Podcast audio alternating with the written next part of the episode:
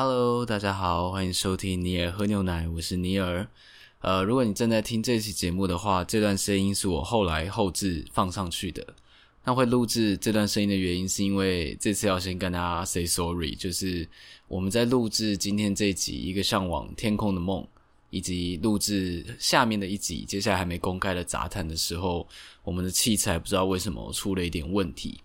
那因为之前我确诊的缘故，所以我们都是用远端录音的方式。那之前我们用这样的录法都没有发生任何问题，所以这次我们也很意外。那由于就是这一期节目的音质已经到了有一点就是没有办法救回来的程度，包含有些喷麦，或者是像我自己的声音会变得非常的爆这样子，所以呃，我们在经过各种讨论之后，还是决定保留这期的节目，但它的音质可能会有蛮大的落差。呃，如果你是我们的老听众的话，就在这边先跟大家说声抱歉，大家可以自己就是斟酌看要不要收听。那如果你是新的听众的话，如果你是第一次听这个节目，听到这一集的时候，就是是它的音质会有一点差，但就是这并不是我们平常录音的音质，所以建议你可以收听其他的集数，应该就会是正常的。这个状况只会发生在就是今天的这一集节目以及下一集的杂谈里面。好的，那就是接下来就还是请大家享受今天的节目。我会放一个简单的小过场音乐，等到音乐过了之后，就会正式开始了。感谢大家。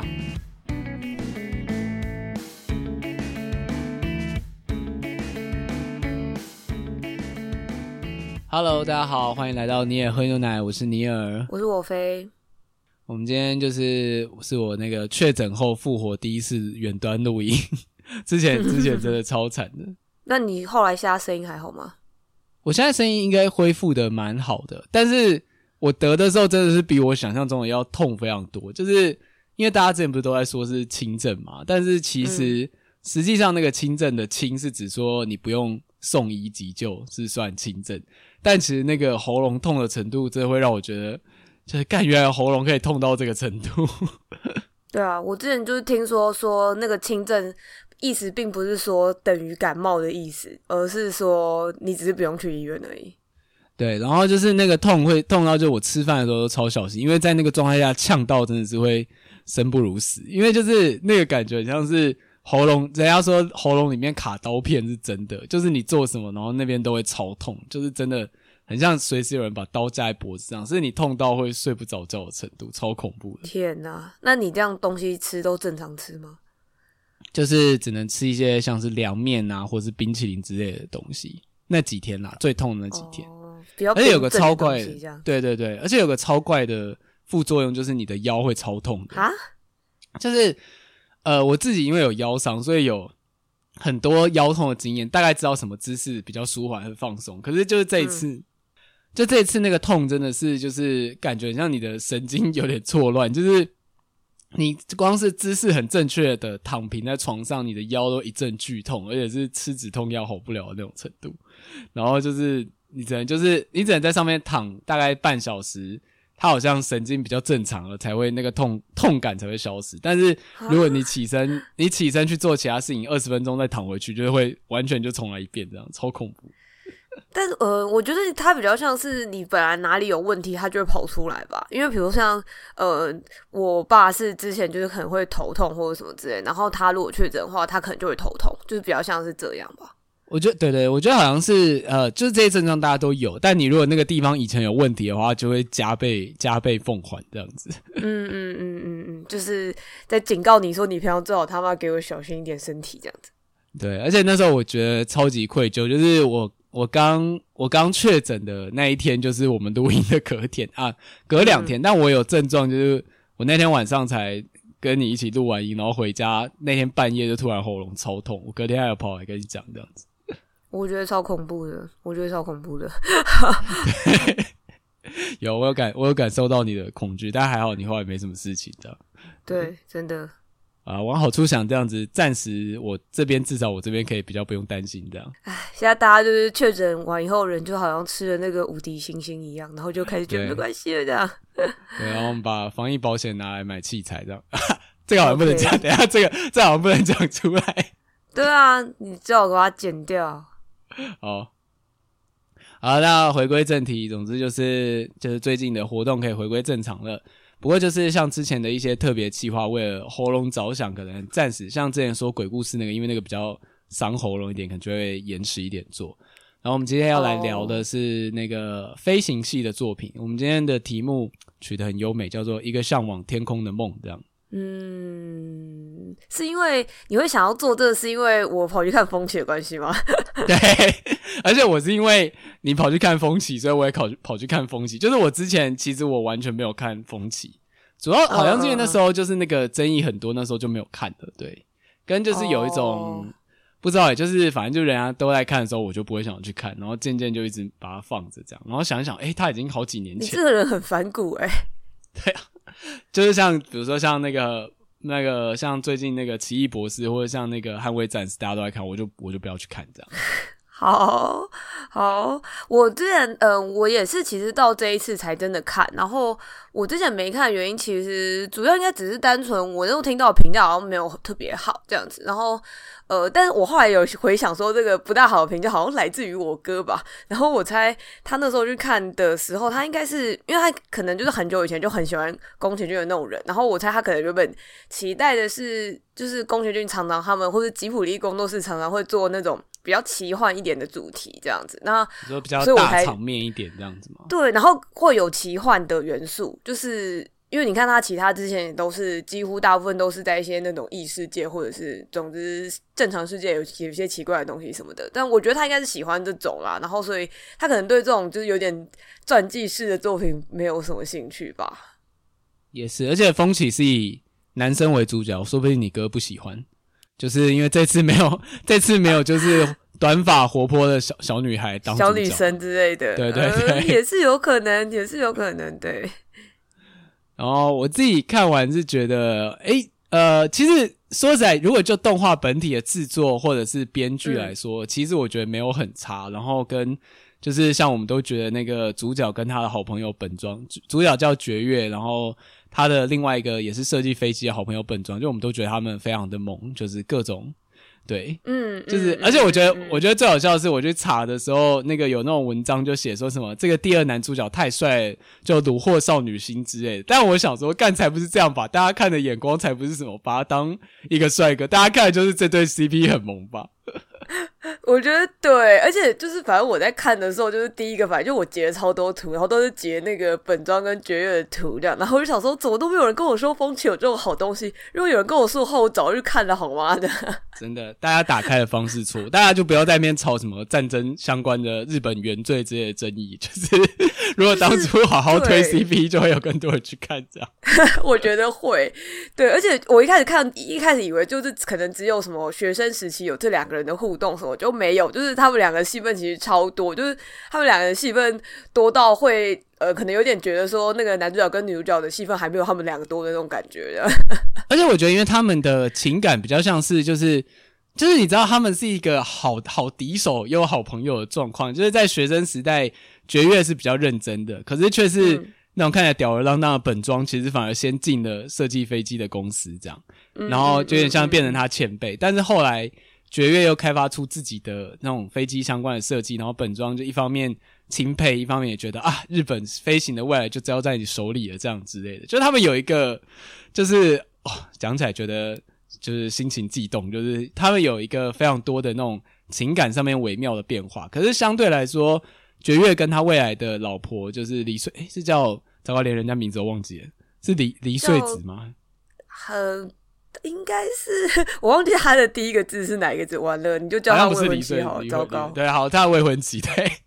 就是除了他们前面有点命运般的邂逅，就后来他们的感情线其实就是蛮单线的，就是。他们很像，就是一见钟情，然后就是当时呃，在当时的背景下，算是难得自由恋爱，然后就在一起，然后就是反正就就类似就长相厮守这样，就是没有什么激情的变化。但我后来是想反思一下，觉得说，确实如果他的时代是设定在说自由恋爱，其实才刚开风气，就是光是能够你可以找一个就是你喜欢的人一起在一起，这样已经算蛮难得，还可以接受了。就是他没有什么剧烈的火花的话，对。对，他他们的火花可能我我不知道这样子我们要飙爆雷之类的嘛，就是，好，你就我想要讲那个，好好好，我们现在可能会涉及一些暴雷，但是其实我是觉得《风起》这部作品也基本上其实没有什么太不好暴雷的东西啊，因为它就是那种很人物传记式的，对对对，哦对，蛮像人物传记，就蛮的的作品这样子，对。对，然后因为我后来有去查，然后就是其实他虽然嗯、主角是那个坐飞机，就是做出那个零式战斗机的那个飞机设计师就是绝月，但其实他有点像是把两个角色给融合在一起，然后他的另外一个角色是叫做绝成雄这样子，然后他就是他是一个小说家，然后他就是写《风起》这本小说的人这样子，然后反正我觉得蛮有趣，就是你去查的背后就发现说那个绝成雄根本。就是他写这个风险小说跟飞机一点关系都没有，这样子，就是他是单纯写一个他跟未婚妻的呃两个人都得肺结核，然后一起就是长相厮守的一个故事，这样子，就是也是一个蛮就是有一点散文，是有点自我揭露的一个故事，有点像这样。这样，然后他有点像是把这两个一个是爱情的主题跟一个是飞机的主题把他们合在一起，这样，对。嗯然后，呃，我觉得如果要讲他跟他老婆的关系，可能比较就是有戏剧化一点，应该就是那个他老婆生病，然后不久于世的这个部分吧。他可能就是有点像把他的这种，呃，无论是生命的消逝，或者是生命的火花，同时把它跟风起这个概念，就是风吹过来了，因为他会一直在故事里面强调这个风风吹过来的，有可能是好事，有可能是坏事的这个。呃，命运的象征给融合在一起，这样就是我觉得他比较是在做这样的东西啊。那但是如果要单纯讲这个感情的经营的话，就是相对比较老派一点点这样子。只是说，我觉得比较有趣的是他最后啦，就是他们两个人后来决定怎么去面对这个病魔的部分，这样。嗯，就是可能因为就是看过太多那种时代剧，就觉得得绝症这件事情。我这样讲很坏，就是在剧情里面就得绝症这件事情，就是太常被是一个套路。但确实那个时候的生存条件很容易得绝症，这样，所以就是，嗯嗯，我会觉得对于观众来说，可能就不会觉得有那么惊喜，就会觉得啊，这是一个就是你可以想见的悲剧的感觉。嗯嗯嗯嗯嗯，以我自己作为观众的角度来说啦，我我之前看比较呃有感的是说，哎，我其实不大确定我们需要介绍一下这个剧情吗？哦，对，我们完全没有讲到，哎，对，我们都没有讲这个剧情，可以稍微提一下这样子。哦，风起讲的就是那个飞机设计师爵月，就是他从小就是很向往做出就是日本自己的飞机，然后他里面的成长故事就是他从其实他线他故事蛮线性的，就是绝月从学生时代，然后到进入那个飞机工厂，那其实那个飞机工厂就是那个三菱三菱重工，然后就是我们现在知道那个三菱那个牌子，然后当时。绝月就是一直想要设计出更好的飞机。那他们中间，比如说他的背景其实就是在那个二次世界大战的前夕的时候，然后他们因为他们跟德国德日算是就是那个轴轴心国嘛，就是类似同盟关系，所以他们就会去德国参观什么。最后就是爵月就设计出属于他自己的飞机，也就是后来在历史上有留名的那个零式战机，这样。其实整个故事讲起来非常的直接，因为它真的就是像刚刚讲，就是爵月二郎的那个类似传记故事去改编的这样子。嗯嗯嗯，对对。如果如果大致要讲剧情的话，大致是不是这个这样？就是一个设计飞机的设计师的故事。而且我想喜欢设计的人在里面看了应该会觉得很兴奋，因为有很多那个制图啊、设计发想的过程，然后可以感受到那种想要做出好作品的热情的感觉。嗯，对，我觉得他就是一直在强调这件事情吧，这样。然后我不太确定，就是呃，因为我们两个都是呃设计系出身的人，这样，所以你看的时候会觉得说，哦，就有一点亲切吧，我觉得。对，然后我也很喜欢里面有一些，因为他同时有去参观，比如说德国的飞机，跟呃有一部分是他从小会一直梦到有一个那个算是。呃，制造飞机、设计飞机的一个老前辈，应该是卡普洛尼吧？卡普洛尼，一个意大利的设计师，一个意大利的设计师这样子。然后就是他，就有点像是一个梦里面才会出现的角色。然后就是从他小时候一直到他长大，终于设计出零式战斗机的时候，他就是会一直不断的出现这样。然后我之前看那个宫崎骏他的采访吧，我就蛮有趣。他是说他觉得卡普罗尼的象征有点像是呃梅菲斯特，就是很像恶魔。就是那对爵月来说，其实反而是一个一直在催眠他，跟一直跟他说：“你就是去做出最棒的飞机，然后飞机最重要就是要美丽这样子。”你知道他是一个给予智慧的恶魔的感觉吗？就是对，然后跟就是引诱他去做完成这个虽然很残忍，但是很美丽的一个物品这样子，就是因为他们其实。我觉得在他的梦里面也都稍微有一些就是战争的阴影什么之类，比如说他可能会梦一梦，然后哦原本大家都在飞机上面，然后都很快乐啊，然后在翱翔啊什么的，但可能就会同时就发现哦上面好像有那个炸弹雨要掉下来啊，或者是可能就有别的敌机轰炸，然后他们就会掉下来之类。就是我觉得他他在讲这个，就是说你虽然飞机很漂亮，但其实本身是一个呃杀戮工具这一点，他。用的方式都比较隐晦一点，这样子就是他比较不是说哦，就直接跑来，比如绝月就会被人家质问说你怎么可以做这么残忍的东西之类，就他都比较不是这种，他都是一个呃很画面上或者是一种很隐喻符号式的方式在跟你说有这样子的危险这样，但是呃像是卡普罗尼，就我刚刚说的这个意大利的，有点像他的嗯。就怎么样？他心目中的一个呃偶像或缪斯的偶像，对对对对，偶像的一个象征这样。但是这个偶像就会一直跟他讲说，我们只是坐飞机的人而已，就是有点像是说他很美丽这件事情就很很重要，设计最。反正我们有我们有做出好作品就好了，就是剩下的就是时代的无奈跟我们无关的这样，就跟我们无关这样子。对对对，因为其实这部片后来我想出来，很多人就是会有。不同的想法的，就是或者是说他很多争议，一部分就是来自于这点嘛。因为呃，我们就大家都知道说，后来零式战斗机就是被用在那个神风特工队，就是日本他们后来最后有大量的就是自杀特工队的一个使用上面这样子。就对，而且虽然他没有，嗯，没关系，你先讲，哦，你先讲，你先你先讲没关系嗯。好。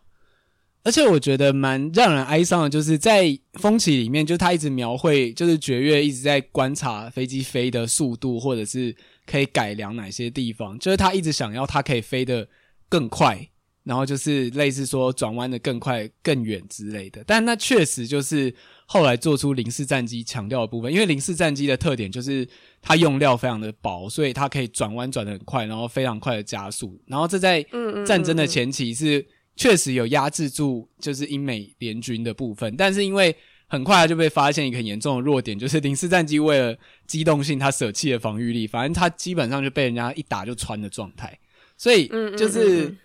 最后就是为什么它会变成神风特工队的自杀机，就是因为它飞得够快，但是除了快快跟好转弯之外，就是它没有其他在战斗上的优势，所以最后只能就是把年轻人一批一批丢去自杀攻击，变成一个。飞行炸弹的感觉，然后这一点其实跟就是绝越那个一直想要做出更更快的飞机的理想相称之下的应用是非常残忍，而且就是让人觉得非常哀伤的。就在如果你知道史实上的零式战机的话，在对比，因为这整部动画都会一直把它就是强处在一种就是哇，我们做出一个新的飞机，好美哦，好漂亮的那种梦幻泡泡氛围的感觉。嗯嗯嗯，我觉得确实。然后呃，他有他到。一直到结尾很后面，最后有点出一点点这个事实啊，就是他有直接就是有说，呃，可是这些呃零式战斗机就是有去无回这样子，就这些漂亮的飞机就是再也不会回来这样。虽然他没有，你知道很明确跟你说，哦，他不是去自杀了还是什么的这样。跟呃，他最后，因为他其实最后 ending 在一个就是绝月终于设计出他属于他的这一架飞机的结尾这样子。就其实我是觉得他收在这里也算。蛮聪明的吧，就是我其实也不觉得他必须要把后续的事情全部都演出来这样子，对，因为他其实关注的是蛮、嗯、就是绝月个人的生平故事啦，就是他确实没有说真的要去解释日本的战争相关的事情这样。嗯，对，而且我觉得像嗯绝月的个人魅力也都是确实是基于此的，就是他有点像是一个有一点。工程师性格的人，我这样说不知道会不会有一点那个，但是我的意思是说，他是那种非常专注于自己手边做的事情。然后，呃，我说以这部电影来说啊，就是他把它做成是一个很老派，然后其实蛮传统的日本人。就是他有他有一些他非常棒的地方，比如说，我觉得有地方蛮俗的，就是那种，比如说他一开始帮助那个女主角之类的时候，就是他完全是那种。呃，很见义勇为，然后并且连名字都不留就潇洒走去的那种，就是帅气老派的男子这样子。然后也包含了很多那种，嗯，比如说像本庄跟他的个性，就他的好朋友跟他个性是反过来的，就是他朋友可能会谈一些那种，哦，就是他觉得日本现在怎么样怎么样啊，跟别国关系怎么样怎么样，就他是一个感觉相对比较新潮，然后会一直想要 follow 上时代的一个人，但是。像是绝月，他就是可能会一直强调说，哦，他觉得，呃，日本应该可以做出自己的东西，然后是他甚至研究出这个战斗机的弧度啊，或者什么的，都是从那个他吃的青鱼，青鱼里面有一根骨头，然后那个骨头的弧度，就他觉得说啊，那个很很像大自然的怎么讲工艺，然后他再把这个工艺给运用在就是飞机上面，就我觉得这一整套东西都。很日本吗？这样子，就是绝月从头到尾目标就是想做属于日本自己的飞机，就这样，就是他一直都没有变过这样子。对，而且我觉得题外话就是绝月的配音是那个安野秀明，就是 就是做 Ava 的那个导演，就是也是非常有名。然后当初好像说安野秀明的配音因为很棒读，因为他就不是配音员嘛，然后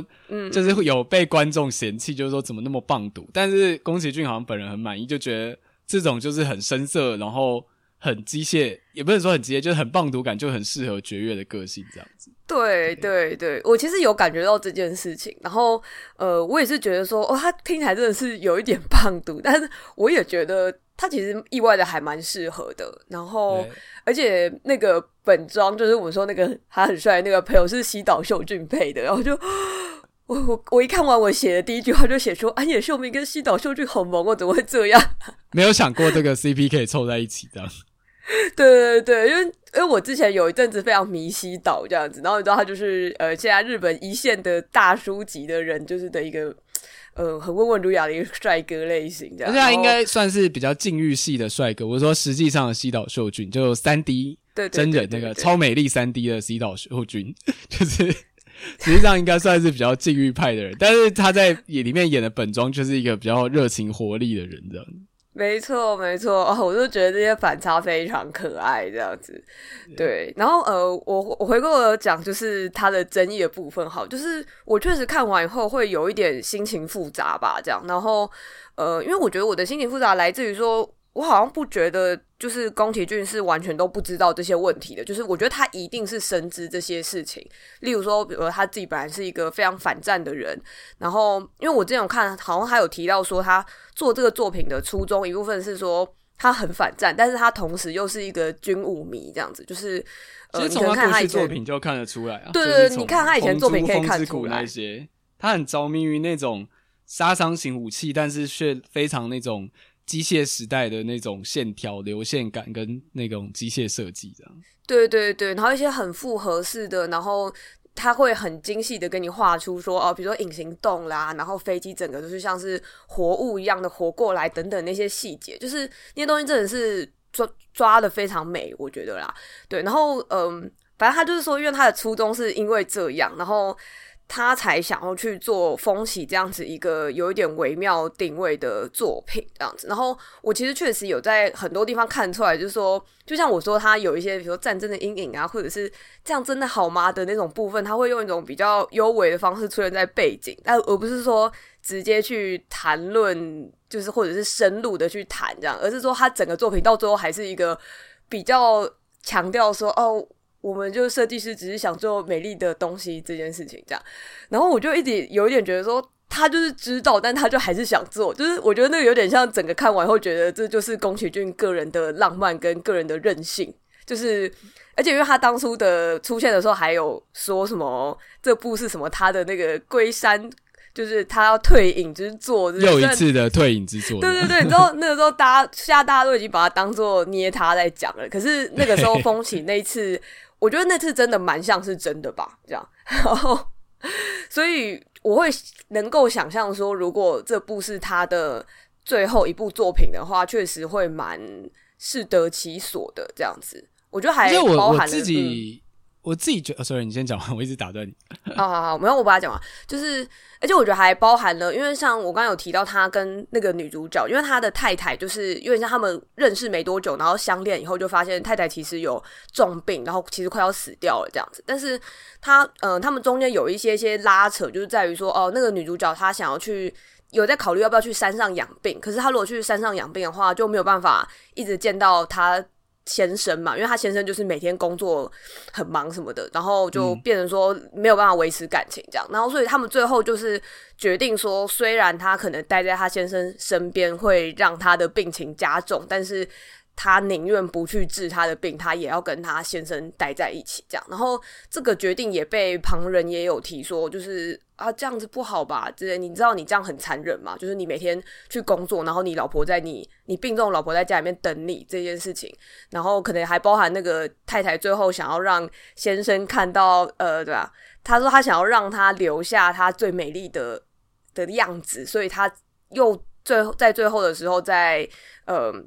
他还没有真的快要死掉之前，就又离开了这个家，然后自己自己去一个山上的疗养院等等，这样就是那种我觉得挺日式美学的的部分，就是那种他可能会让别人的嘴巴说出说，呃，我知道这样子不大好，但是我还是觉得这个很美丽。就是我觉得整部片都让我觉得宫崎骏就是这样这样子。呃，对，我觉得是，而且我自己觉得从他以前的作品到现在，其实这部还是有在他作品的脉络上，就是我觉得他很喜欢。用一个就是超乎想象的外力，或者我直接讲就是战争背景，然后去升华里面角色们纯真的人性，这样子。就是通常那个战争都不是主角可以控制，可是可能因为主角的纯真与就是率性去做了某些决定，然后去影去影响了整个大局。这样，就从风之谷啊，霍尔的移动城堡，就他有很多作品里面都是关于战争的。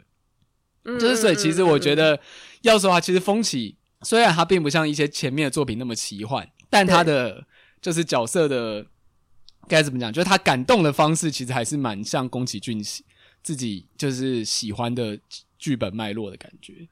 嗯嗯，我觉得是诶，而且他通常都会让这个主角都是一个相对比较单纯，或者是有一个。信念，无论这个信念是不是在中间可能曾经遗失或者是什么，但是他通常可能会说他会重拾这个信念，然后继续，比如说像魔女宅急便那个女生，她最后还是可以飞起来之类等等，这样，就他通常不会让他会是那一种，就是你知道很很犹豫呀，然后很很心情复杂，然后最最后想太多，然后什么什么之类这种，我我觉得他到最后还是会让他们尽量都是用一种很单纯的方式，让你觉得说哦好感动这样子。OK，嗯，对对对，不是 OK，我在讲，对对对，好，对。对，然后我后来就是因为我们看了风起，然后我就回去重看那个红猪，因为想说既然要看，嗯嗯虽然虽然宫崎骏作品里面有很多都有飞行艇的要素啦，但就是我觉得红猪，因为它毕竟就是一个直接讲空战的作品，所以。我就想说回去看一下，然后我觉得对比风起红猪上面就看得出来，当年他也没有那么多包袱，就是因为红猪的、oh. 红猪的背景设定在那个一战，诶、一战还是二战前的意大利吧？就是然后所以他们的相对来说，就是那是一个比较。就是比较野蛮自由的环境，就是飞行员们有空贼跟赏金猎人，然后就是你知道他没有那么多现实世界，虽然他的背景确实外面有在发生战争，但那个战争跟他们基本上没什么关系。这样，虽然里面主角有提到说他那时候不想成为法西斯，所以还被变成红猪这样子，有这段故事这样。然后，但是就是整个这件这整个作品好像其实并没有那么跟现实中的战争被连接在一起，所以它相对来说。也就是整个气氛比起风起，就它整个就轻快，甚至说可以有点是欢乐搞笑的氛围啦。就是嗯嗯嗯嗯嗯，对啊。但我刚刚在想，会不会会不会是这样，所以大家比较喜欢红猪啊？有可能，因为我觉得，而且红猪的就是比较老派浪漫，就是。那个很有很多故事的飞行员，然后一个女主，一个里面你还记得里面有两个女主角，一个是那个酒馆的老板娘，啊、对对对，然后酒馆老板娘就是那种很多故事很有魅力的成熟女人，然后那个少女菲儿就是一个青春活力，然后非常就是非常充满着就是少女的率真的一个就是热情的少女，然后他们两个都是那个飞行员生命中重要的人，这样子就是你知道很嗯嗯嗯嗯，可以说是一非常套路的老派浪漫这样。确实是诶，嗯，对啊？不过我觉得很有趣的就是说，那么多的飞行的作品，绝大部分都是跟战斗有关的。就是说，虽然就是大家讲都是说，就是你知道，在很多飞行作品里面，都会想说啊，在天空的时候我们是自由的，我们很喜欢飞上天的感觉。但绝大部分、绝大多数的飞行作品都会有战斗的成分在，很少有真的就只有飞行而已。哦，确实，诶，你这样一说，我反而想不起来有什么是单纯。单指飞行，因为我我觉得可能是那个整个年代来说吧，就是好像确实从飞行器被做出来以后，很迅速的就进入了那个大家必须一直战争的那个时代，这样子。对，然后红猪，我那时候看完，其实比起飞行器，就是我反而是因为因为我现在是重看了嘛，我反而会觉得，就是、嗯、呃，我这个字在我自己的铺浪也有写，就是我觉得。你仔细长大后重看，就发现其实宫崎骏的作品里面的那种，就是男女之间的情愫，甚至可以讲说一些性暗示，其实是蛮明显的。就是小时候看不出来，嗯、但长大后重看，其实是就是你用大人的角度去看，那其实算是做的蛮明显的。只是小时候都没有感觉到。像那比如说像什么，像是那个就是帮他修飞机的人，后来一起飞飞上天的那个菲尔，就是算是女主角吧。就是在他。嗯去到那个维修厂的时候，就是菲尔不是就是因为他是那时候少数就是女生来修飞机，主角布鲁克不是就蛮讶异的嘛。然后，嗯、然后那个铁工厂的老板就是他的爷爷，就一直在强调说：“我孙女很棒吧？”然后都会补一句说：“不可以出手哦。”而且讲了不止一次，嗯、然后讲了两三次吧。然后后来，嗯、后来就是他把他带到他的秘密基地的时候，他不是。就是看到海，然后他就直接把衣服脱掉，然后就是去游泳，然后波鲁克就觉得有点害羞这样子，跟他不是说啊、像是童话一样，说不定我亲你一下，你就会恢复之类的。就是他有很多那种很像少女小恶魔式的那种行为，然后本身在里面，比如说像那个他的对手不是见到菲尔就马上去求婚之类的，然后他们里面有讲一些恋爱相关的事情，就是他其实并没有在回避那个你知道比较成人的部分。这样，只是小时候看你可能会觉得很可爱，但长大后看就会发现，哎，其实他蛮蛮多地方都有这种暗示的。嗯，就我自己觉得长大后看，就是说，像菲尔的存在对于布鲁克来说，不只是一种，就是不只是一个你知道青春活力去点燃他年轻时飞行员的那种热情，就想要上天空去跟大家去跟不义之人战斗的那种感觉。其实它本身也是一种新的诱惑啦，就我觉得。但是不是不是不是真的负面的含义，就是比较像是说，确实是有这一层的成分在。我我刚刚是在想说，就是像这样子的设定，因为我觉得有些嗯有点像偏子宫向的做，说子宫向有点怪，但是我是说呃，就是红猪可能是普通爸妈会觉得应该可以给小朋友看的作品吧，这样虽然。就是我们是不是这样觉得是一回事，但是我觉得应该很多爸妈会这样觉得。然后我觉得像在这样的作品里面，然后有置入这种少女跟大叔的关系之类这种，我每次其实看都很紧张这样子。然后跟我在想说，呃，会不会也是利用这种，比如说他没有出手之类的方式来象征的，好像某一种老派的绅士之类的人，就是不会出手这样子。也是啊，不过他就是开放式结局，他就说那个，反正就是因为后来他不是那个菲尔在口述旁白里面就说，究竟那个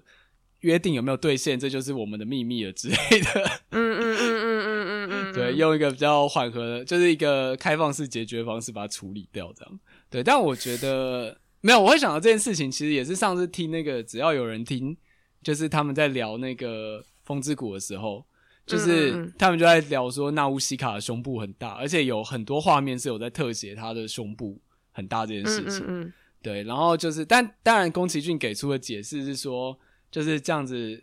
那因为他们不是一个很贫瘠的时空背景嘛，所以就是如果比如说村里面的老人家或者小朋友在死前，如果能被涌入这样的胸怀，就会感受，就可以感到非常安心，跟就是死而无憾这样子，所以他才需要有一个大胸部这样子。哦、对。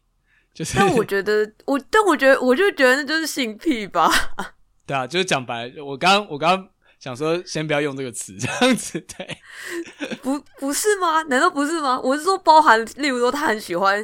就是很阳光的小女孩子，这件事情本身也是啊。我我的意思是说，他不一定一定要是而且而且，是要是很阳光的短发小女孩。对，呃，或者是他长头发会把它扎起来吧。对对对，他就喜欢会扎一个马尾之类的。对对对对，就是是呃，我我的意思是说，我说是性癖不一定是呃一定要是那种很犯罪臭之类那种，但是我觉得，比如说像呃，例如说投予自己呃，比如说成人已经消失的那种希望或者是热情于某一个年轻的妹妹身上，我觉得本身对我来说就是一种性癖的展现啦。确实是。对对对、呃，怎么办？就红猪好像红猪好像没什么聊到飞行的部分，就是 我觉得比起风起里面，就是他对于飞行员的那些什么道德就没有什么在管，他就非常愉快的，很像是那种很真的很像以前的卡通会有的那种，而且尤其那时候，就是那时候日本好像蛮喜欢这种劫道故事，像鲁邦三世那时候，像宫崎骏也做过鲁邦三世嘛，嗯嗯嗯，所以就会觉得像。空贼啊，赏金猎人这些本身就有点坏坏的英雄，在那时候是蛮受欢迎，然后整体的气氛也都是偏欢乐。老实说，回过头去看，我觉得这样也不错。就是其实他不用去承载那么多的现实中的压力。其实我觉得有就是这样的作品反而也不错。这样，就而且像刚刚讲到，就是我觉得他在道德上面拿捏一个非常微妙的平衡点，就是他也没有对少女出手，这样。所以就是你也不能说他真的非常的父权或什么，虽然他确实是有那种老派父权时代的英雄会有的影子，这样。嗯嗯嗯，我我确实有觉得那个是蛮那个时代会出现的作品吧，就包含你刚刚说那些元素，什么赏金猎人啊什么之类那一种，跟比较率性的那种生活态度吧。对啊，就是已经不会在现在现在的作品的主角都要顾及很多事情这样。对对，然后呃，我想要回头讲一下，就是我觉得《风起》里面有一个很不错的是说，呃，因为我们刚刚不是说有它有里面有出现德国或者是意大利跟日本之类的，就是它其实都有在描绘他们的飞机，然后我觉得它在在强调他们飞机的造型或者是种种的设计上面，其实都蛮符合。呃，他想要做的对于那个国家的印象，这样子，就是应该是从那个时代的日本看过去的感觉，这样。比如说像。呃，他梦里面一直出现的那个卡普罗尼的那个意大利的飞机，然后它就是一个非常极极尽奢华，然后就是翅膀超级多个，然后非常要有很多层很多层这样子。对对对，然后然后就是很很华丽，非常夸张，里面就是非常多人，然后都还穿的那种很夸张的洋装啊什么之类的，大家都非常欢乐的一个状态。就是那个，我觉得那是他们想象中的那个意大利的样子，这样子。然后呃，然后又再来，他们有去德。德国当地就是呃有点像考察吧这样子，然后他们看到的德国就会是那种非常的呃钢铁意志，就是非常对钢铁性，对对，然后那个细节处理的非常非常棒这样子，比如说他们会有一些地方就是那种他们看了会觉得哦，原来这个细节可以这样设计啊等等，然后呃也是非常功能导向，而不是那种完全是刚刚意大利的这种反过来的路线这样子。那。然后再来反过来，就是他们说日本的话，那他可以做出怎么样子的飞机？然后他不是就做了一个从鱼骨头而发想出来的一个美丽完美的弧度的一个很简洁的一个作品，这样吧？就是我觉得他在做这种各种不同东西的设计上面，本身就充满了大家各自的设计风格吧。就我觉得，如果呃你是对于设计有喜好的人的话，你就看会觉得很开心，这样子。嗯。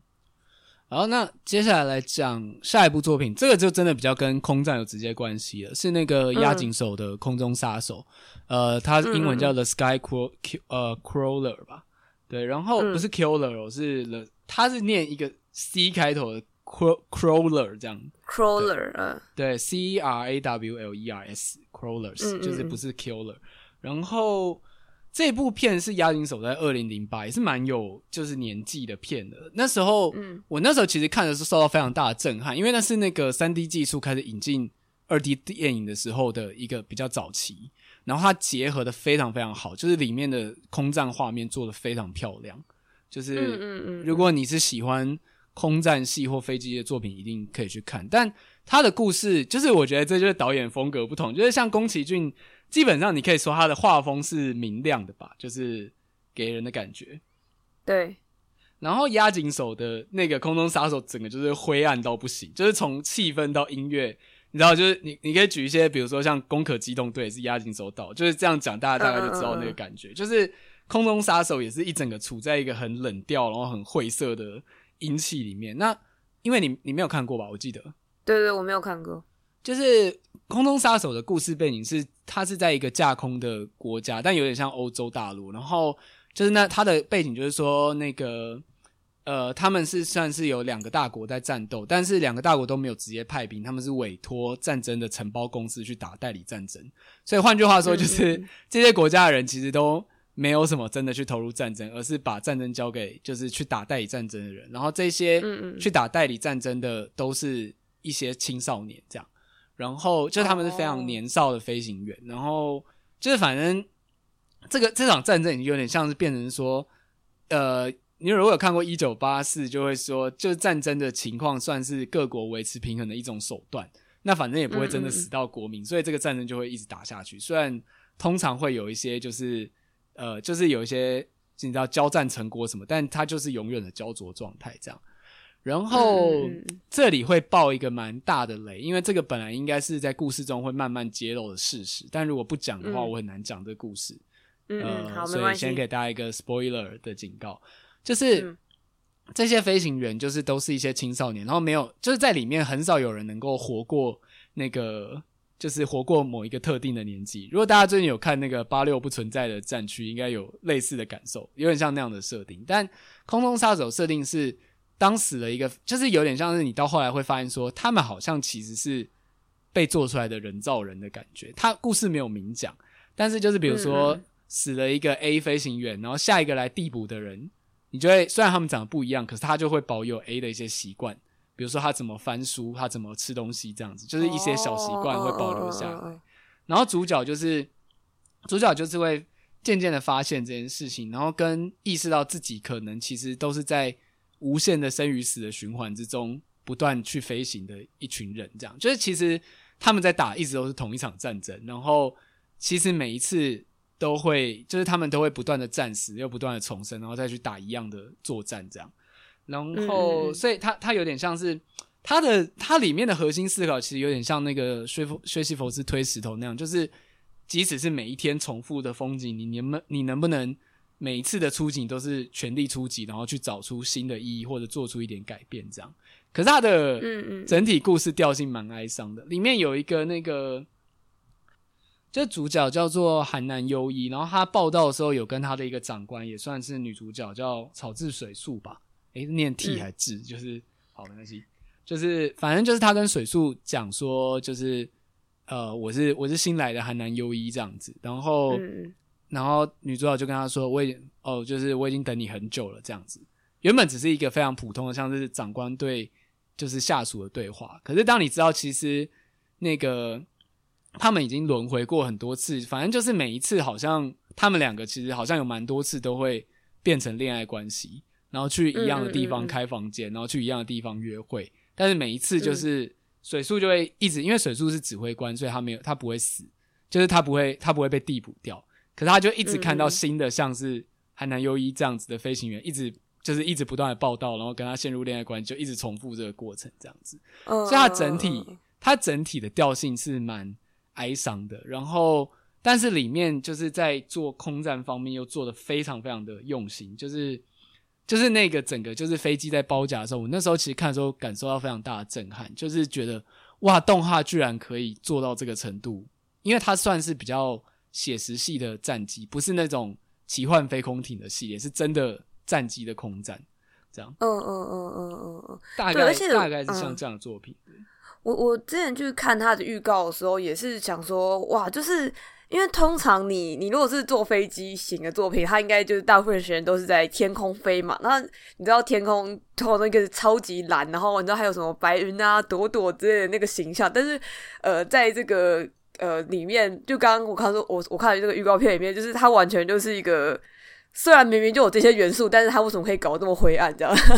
对，就这整个天空看起来完全没有希望这样。但确实，我觉得这有点是刻意，因为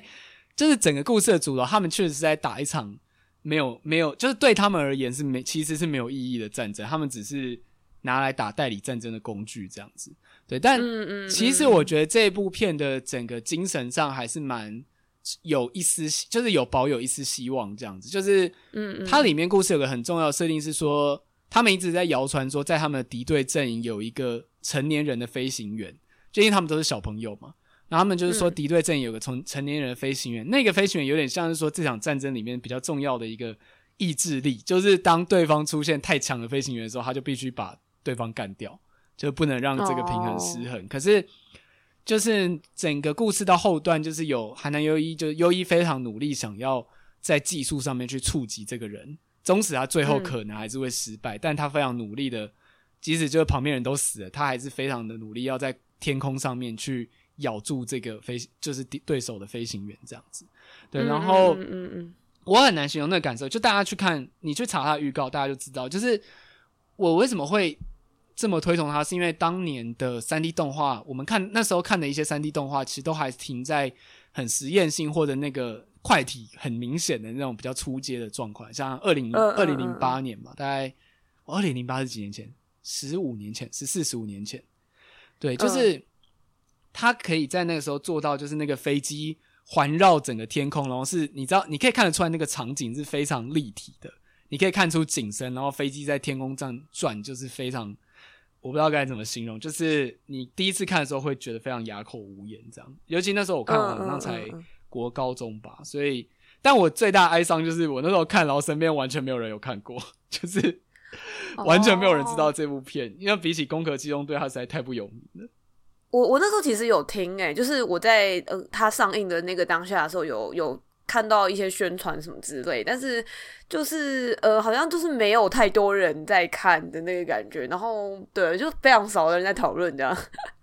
对啊，而且当年制作的公司其实就是如今盛名远播的那个 Production IG，就是哦，所以我原来对我蛮推荐大家去看的，就是如果你喜欢写实空战系的作品的话，然后。嗯另外想要讲一个是那个，呃，如因为讲到比较写实的空战，我蛮推荐大家可以玩一个游戏叫《S Combat》，就是叫空战英雄吧。台湾忘记翻空战英雄还是空战英豪，它的特色就是你可以去开现实中存在的机种，然后去参与那种世界各国的战争。当然里面也存在一些幻想型，就是强到不可思议的机种，或是那种你玩到后来，你一直改造你的飞机就可以装，比如说你就想一台战机可以这样装一百发飞弹，这样就是一个不太科学的方式。但是，但是它在飞行模拟上面是真的很过瘾的，就是你真的可以像是你在。看一些电影，不是有些飞行员为了咬住对方会飞飞，突然失速，然后那个飞机就垂直的垂直的掉下来，然后就对掉下来的时候，刚好他就瞄准对方的肌腹，把人家打穿这样子。你在游戏里面是做得到这个事情的，好酷哦！所以它的画面是一个你真的像在开飞机的那个画面吗？对对对，而且就是就是你在玩的时候，尤其是你如果跟一些真人的玩家在对打的时候，就是。比如说游戏里面会有那个安全提示，比如说失速就是就是 speed down 这样子之类的。但确实，你为了战斗要闪过，或者是你要刻意去咬对方，你是真的要去做这些操作。它的是可以到很就是我不知道是不是你真，因为我没有开过飞机，但就是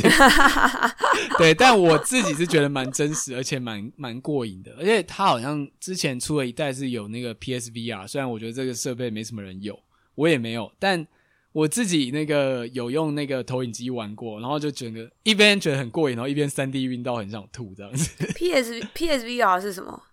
就是 P S P S Five 还 Four 就是有出那个 V R 头戴装置，oh. 所以就是你是可以像是坐在驾驶舱里面一样，真的去开它的。虽然我不知道大家会不会因此而吐这样子，你可能要随时连一个纸袋或漏斗在你前面这样。天哪！居然玩到变成这样，天哪！对啊，但我蛮我蛮推荐就是 S Combat 这个系列，就是我从 P A 诶，它反正它在很多 P S 系列的主机都有出过。那现在 Steam 就是它的那个期待已经是蛮久之前的，但反正现在都会特价，嗯、我蛮推荐大家去玩的。就如果有机会的话，我也蛮想让你玩玩看的，就是因为它应该算是蛮特别的一个游戏类型吧，哦、应该算是。天哪，我我不会吐吗？我超容易吐的。对啊，吐了可能就蛮有效果了。天哪！你可能会一直骂脏话这样子，应该会吧？我连我连我不知道，我连开个车或是干嘛这些，我都觉得非常困难了。就可能光开车就很难，还要突然去开飞机这样子。对啊，对啊，我之前玩那种那个，就是汤姆熊不是会有那个那叫什么啊？就是开那个头文字 D 的那一种啊。嗯，我就觉得哦，超难的，就是我完全没有办法。你看，我光是连开个车都没有办法，还要直接开到飞机。对，而且它里面就是就是比起呃，一般我们想象空战就是很高速在天空中战斗那样子嘛。嗯嗯、但我觉得这游戏里面最好打的反而是这种高速空战，但我觉得最麻烦的是，它游戏里面有很多那种低空飞行的任务，就是你要去打一些侦察打，或者你要定点轰炸某个地方，然后就是你在飞低空的时候，超容易被人撞到东西，然后，然后你就是它里面就是，虽然你比如说你被子弹打到飞机机体会损伤，但你如果插到地板，你真的就瞬间。就坠落，就 mission fail 这样子。然后就是我玩的时候在玩到超气，因为就那种低空飞行的任务真的超容易被人撞到一个塔台什么，然后你就要重来。对啊，但是呃，就我之前听到的，呃，有一些在分享历史事件什么之类的时候，好像就说低空飞行本来就是一个非常困难的一个任务这样子。对啊，就是不过有个历史的小故事蛮有趣，我忘记什么时候听的，好像很小的时候看一些知识小百科学到，就是说。其实好像当年一战以前早期的时候，飞机是没有配备火力的，就是当年的飞机好像是就是在空中只负责侦察跟勤收，所以各国的飞机涂装都蛮鲜艳，然后飞行员还会就是遇到还会打个招呼这样子，就是你知道在天空上面是很和平的，但好像。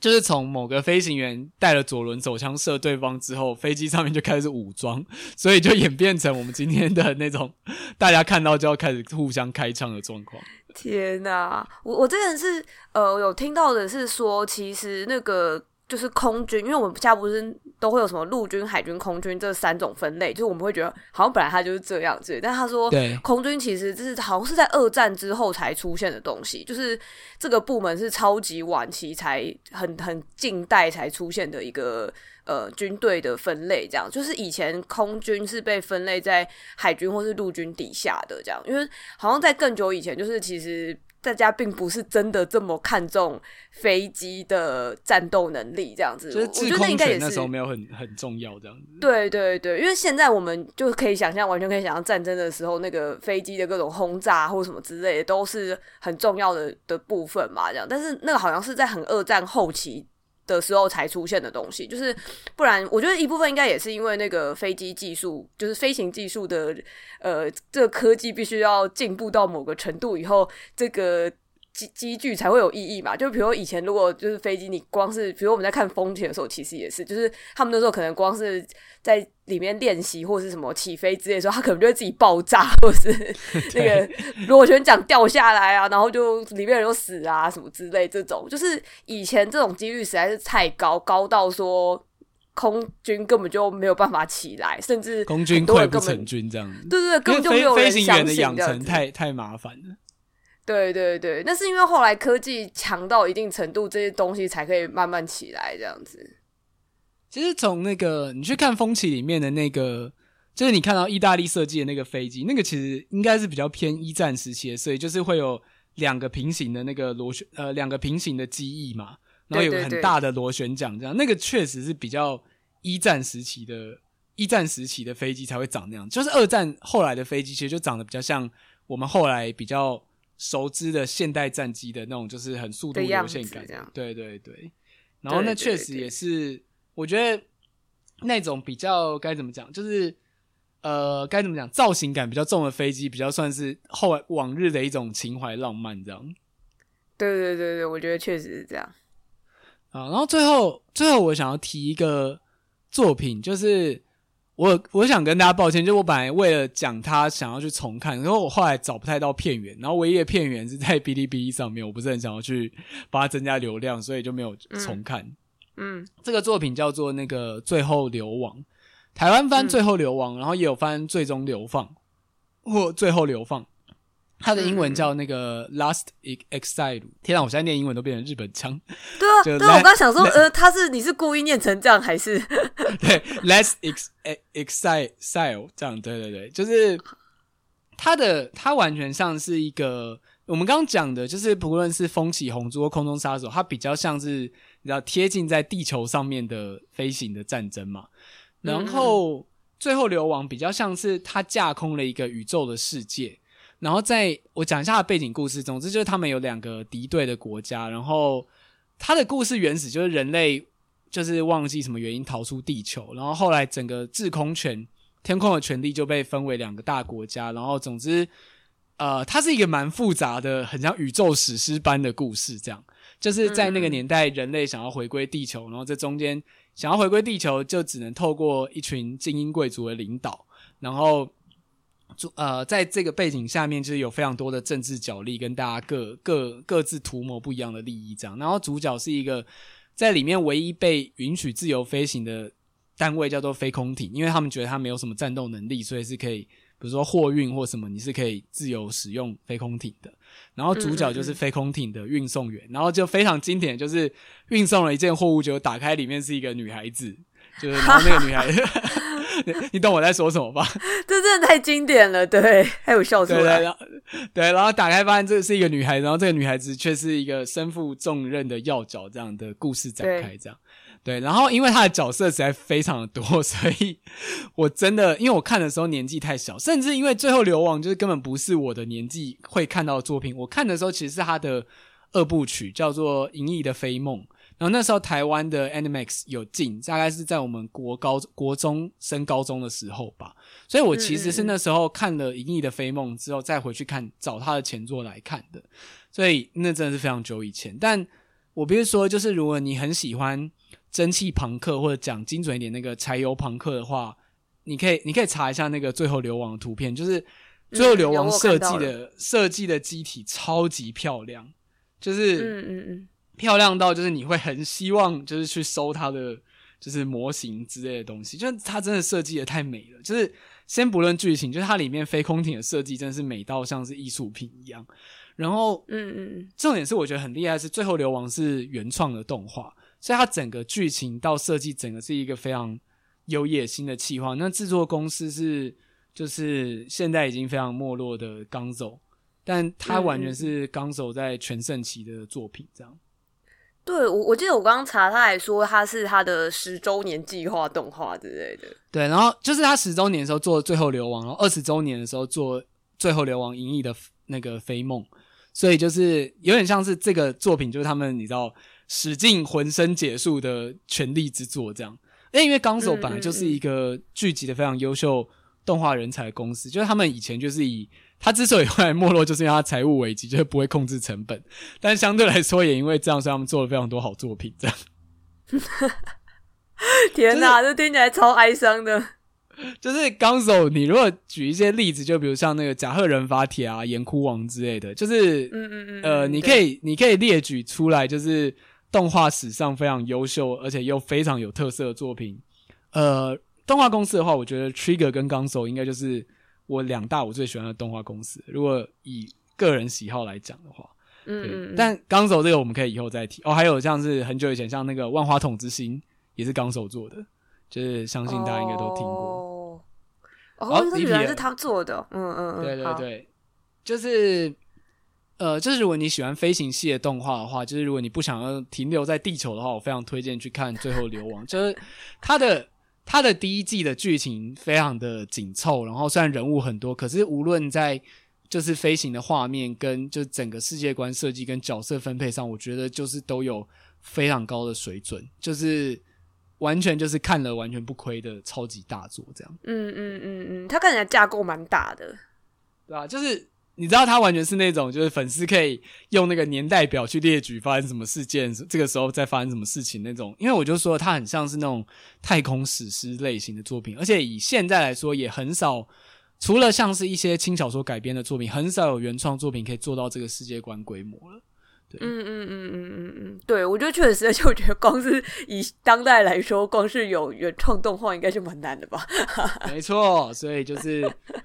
呃，就是像我说的，其实我不建议大家如果真的想看，去看 B 站片源，就是因为你知道，就是这种感觉很微妙，就是你明明知道有这个作品，可是你今天再不讲的话，你再不让大家用任何形式去看到它的话，以后应该不会有人记得它了。但，就是我觉得这也是很难得，它甚至比我刚讲《空中杀手》还要早，但是它在三 D 融合二 D 的。就是成就上面也真的是很超前时代，就是你现在回去看，你也不会觉得他的作画或者是整个三 D 看起来很假有什么问题。而且我觉得这就是最厉害，就是就像我们现在去看阿基拉这样子，你都会觉得说就是干当年到底怎么能够画出这种东西？但也可能没有什么秘诀，嗯、那个就是用非常多动画师的血泪，血汗，就是对 对，而且绝对那个时候的电脑动画技术绝对没有现在好，所以那一定就是非常土炮的一笔，就是一针一笔去刻出来的这样。对对对，我觉得确实是。然后呃，而且刚刚因为我有看你之前原本还有想要讲那个云之彼端嘛。对对对，对我说我刚刚突然意识到一件事，就是是不是好像每个大大都要做一个跟天空有关的作品啊？就是 因为像《云之彼端》就是新海诚的作品吧，然后呃，刚刚还有讲到像风起啊，风起就是宫崎骏嘛，然后空中杀手就是押井守。我刚刚还有想到那个，但我其实没有看，我不知道这个空中元素有多少，就是那个大友克洋不是还有蒸汽男孩吗？哦，对啊，对啊。不过我觉得，就是回应我们的标题，要一个向往天空的梦。就是我觉得，因为天空就是人类非常原初的一个梦想。就是你知道，对对对，你每天抬头，你就是会看见天空。在我们还没有住在这种水泥平房里面的时候，就是你出门，嗯嗯，你就是会望着天空，然后看到鸟在那边飞，看到云在那边飘。就是我觉得，想要在天空中自由翱翔，一直都是人类自古以来的，就是一个。如果你要说。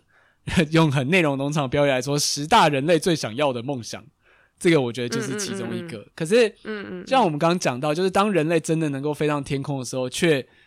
我觉得这就是一个很像人性的延伸，就是我们在天空上面却不是和平的，就是必须通常都是跟战斗或侵略、争夺有关。就是这点其实也蛮人类的吧，就是我觉得是吧，就是我觉得很像是大家想象，你知道，比如很小的时候，你就会被听到一些那种什么呃鸟鸟儿在天空自由自在的飞翔之类，这种自由的想象会被投射在天空上面，而且我觉得那同时还包含了说，你只要在地球，你只要一出生在地球的话，你就会一直受到地球的重力影响嘛，就我们所有人都会被所有的物品都会被重力影响，所以那个可以。滞空或者是可以无视重力的影响，这件事情本身就是一个我们对于想自由的想象的投射吧。只是说，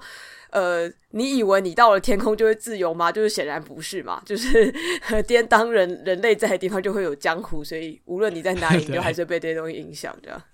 对，哦，反正都提到云之彼端，就稍微讲一下哈。就是云之彼端是新海诚很早期的、很早期的作品，就是。呃，大概是他第二部长片吧。第一部是那个《心之神》，就是《云之彼端》是少数后来呃，也不能说少数，就是反正终于有声优配音，然后也有那个配乐。就是你知道，在更前面的《心之声》是新海诚自己本人去配音的，就是、哦是哦，嗯嗯嗯，就是他自己本人去配旁白，但。我必须说，其实我蛮喜欢新海诚早期的作品，就是一直在秒速五公分之前的作品，我都蛮喜欢的。就是，嗯，虽然我可以看到他的不成熟之处，可是我觉得后来的商业向作品，确实在编剧上面都完整非常多。其实新海诚早期的作品有很多剧情上面的破绽，包含秒速五公分也有很多奇怪的破绽。也不能说破绽，就是你会觉得，嗯，主角为什么才从小学到国中，怎么就失忆了呢？这样子，就是，就是。但撇开这些不成熟之处吧，嗯，对对对，但撇开这些不成熟之处，他早期的作品有蛮多，就是比较不用那么去用言语解释清楚，但是可以感受的东西。然后《云之彼端》约束的地方也是，嗯、就是讲一下它的剧情，就是它是设定在架空的北海道，然后在那个时候，日本正在跟另外一个对面的国家有战争，然后对面有一座非常高的高塔，那两位主角就是他们有一个。一起长大的一个女同学，然后他们两个的梦想就是去坐一架飞机，然后飞到高塔的彼端这样。但他这个故事原本听起来很单纯，但他其实后来非常的奇，算奇幻或意识流嘛。就是那个高塔其实算是一个跟平行世界或梦境有关的东西，就那是一个，嗯嗯嗯，那是一个有点就是跟平行世界有关的侵略装置，然后他跟那个女主角的梦境是连接在一起的。所以他们想要飞到那个高塔这件事情，嗯、其实同时就是在触及两个世界的边界。这样讲起来很玄幻，但剧情如果要大致讲的话，大概是这个状态。因为他我觉得新海诚不就这样吗？对对对对，他他其实不过你看，就是像到后来你的名字也有这个，就是逢魔之时的交界时刻，可是他就有一个很清楚的背景脉络嘛，就是哦，算是对对对对。他比较可以被解释这样子，对，他就可以被解释，但他早期的作品是没有办法被解释的，所以，嗯嗯呃，大家就去去感受它就好。但它里面的飞行，我觉得它里面的这个飞行比较像是一种比较象征性的飞行，不是说真的很认真，像我们前面讲的作品去打造飞机或飞空艇。就是它这里的飞行比较像是他们要去逃离那个两个国家间的战争的姿态，跟就是为了追寻真正的自由，他们可能因为这一场飞行会失去一些东西，这样比较像这样的概念。嗯嗯嗯对。这个很意象式的这样子，对对对，所以我后来，我今天后来本来没有讲，就是说，我觉得它跟前面的那种非常硬派、硬派的那种飞行作品，好像有一点落差，这样。但我也是蛮推荐大家去看，虽然我不知道现在哪里可以看到，应该可以看 DVD 之类的吧。嗯嗯嗯嗯嗯，而且我觉得，就是虽然我们都说这些是关于飞行的作品，但是其实大家切入点感觉其实都差蛮多的吧？因为呃，像风起的话，它其实不是飞行员。我觉得关于飞行员的作品可能比较多，就是它比较特别是在它是呃设计师，就是他是设计飞行器的人这样子。但其他还蛮多，可能是本身是飞行员那。但是他想要做的主题，就算都是关于战争，但可能有人是比较是呃，比如说带出一个很庞大的世界观啊，或是不同国家的角力啊，什么等等之类。那有人可能就比如像红猪，可能就是那种很很个人情怀式的浪漫啊，然后押井守的彼端又是别的这样子。对，押井守那个空中杀手其实蛮像，后来想象蛮像尼尔自动人形的概念呢、欸。就是哦，确实耶，嗯嗯嗯，就是那种，就是你知道，我们被丢入一场生与死不断循环的战争中，这样其实核心概念蛮像的，对，嗯嗯，这样想起来的话，哎、欸，我刚刚发现原子笔端 Netflix 有上，诶，因为他们之前有上新海诚的旧作，所以大家有空的话可以看一下。但我必须先打个预防针。它真的没有那么好看，嗯、就是 就是，如果你要我比起前面几部的话，我觉得它真的没有那么好看，就是因为因为就是我讲就是超直接，就是它呃它比较像小品作品，你没有把它你没办法用，就是我刚刚讲它剧情上面有些破绽，跟你会觉得想不明白的地方，嗯、但我建议你就无视它去感受它这样。对。又要又要那个，就是不要去理解他，要去感受他的。对，我是诚恳的老粉，好吗？我可能我可能 国中就看秒速五公分嘞。好好好，好啦好啦好啦。对，啊，就反正今天讲的这些作品，就是其实还是有非常多啊。就是一聊就会发现，其实关于空飞向空中的作品真的非常的多。但今天讲的这些，就是我觉得都蛮值得一看的。尤其如果可以的话，我希望大家去看那个《最后流亡》。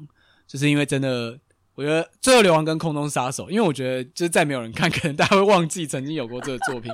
宫崎骏，我完全不担心有人会忘记，然后他可能过了二三十年，还是还会被奉为就是那种大众经典这样子。没错，没错。对，除非宫崎骏他老了做什么事情跌落神坛这样。他已经够老了吧？对，好啦，就是今天聊的这些作品，希望大家就是有机会可以看一下。就是感谢大家今天的收听，嗯，讲、嗯、到一个多小时，这样喉咙好像还行。原本担心就是那个以为会爆掉这样子，对对对，哦，你要慢慢复健啊，这是复健。对，好啦，感谢大家今天的收听。如果喜欢尼尔喝牛奶的话，可以订阅分享我们的节目，然后当然也可以在 Apple Podcast 跟那个 Spotify 留一个五星评价。顺带一提，就是 Apple Podcast 现在评价停在五百九十九篇，希望有人可以去留一个，把它冲到六百篇。六六六六六。对对对，然后如果喜欢我们的节目的话，可以追踪我们的 D 那个，可以追踪我们的 IG，然后我们也有 Discord 的群组，就是加入的方式会在节目的自介栏跟 IG 的自介都可以点开来看，就蛮常会出没在上面的。嗯嗯，而且我们最近也在做一些游戏直播的尝试，所以在里面就是比较常可以跟我们互动，对啊，或者是有机会是不是还可以跟尼尔玩到游戏？对，就是虽然讲的很像是那个。很像一种粉丝福利，但其实是因为我太无聊，很想很想要找大家玩游戏。对，没错。上次上次找大家玩之前，其实我超紧张的，我一直在跟那个我飞征询意见，就说：“哎、欸，这样这样我这样问可以吗？就是我这样。”对啊，我想说，你你有什么就有什么好紧张，你就问啊，就没有没有的话就算了，就这样啊。你要知道，我平常都是 solo 玩家，或者是像是我就只能去玩那种任天堂连线游戏。任天堂连线游戏都不用说话，不用，你就只要按表情符号就好，而且表情符号全部都是很正向的，就是赞或者是做的好之类的。笑，，笑死！对，就是我.我需要克服一些这个门槛，这样。对啊，对啊，对啊！大家多跟尼尔玩游戏好不好？让那个尼尔今年的那个朋友 KPI 可以达标，这样子。对，我们今天今年的目标，天啊，今年已经过一半，然后我不知道一百个朋友目标，不知道有没有达成十个。对啊，啊，加油加油！好，感谢大家今天的收听，拜拜，拜拜。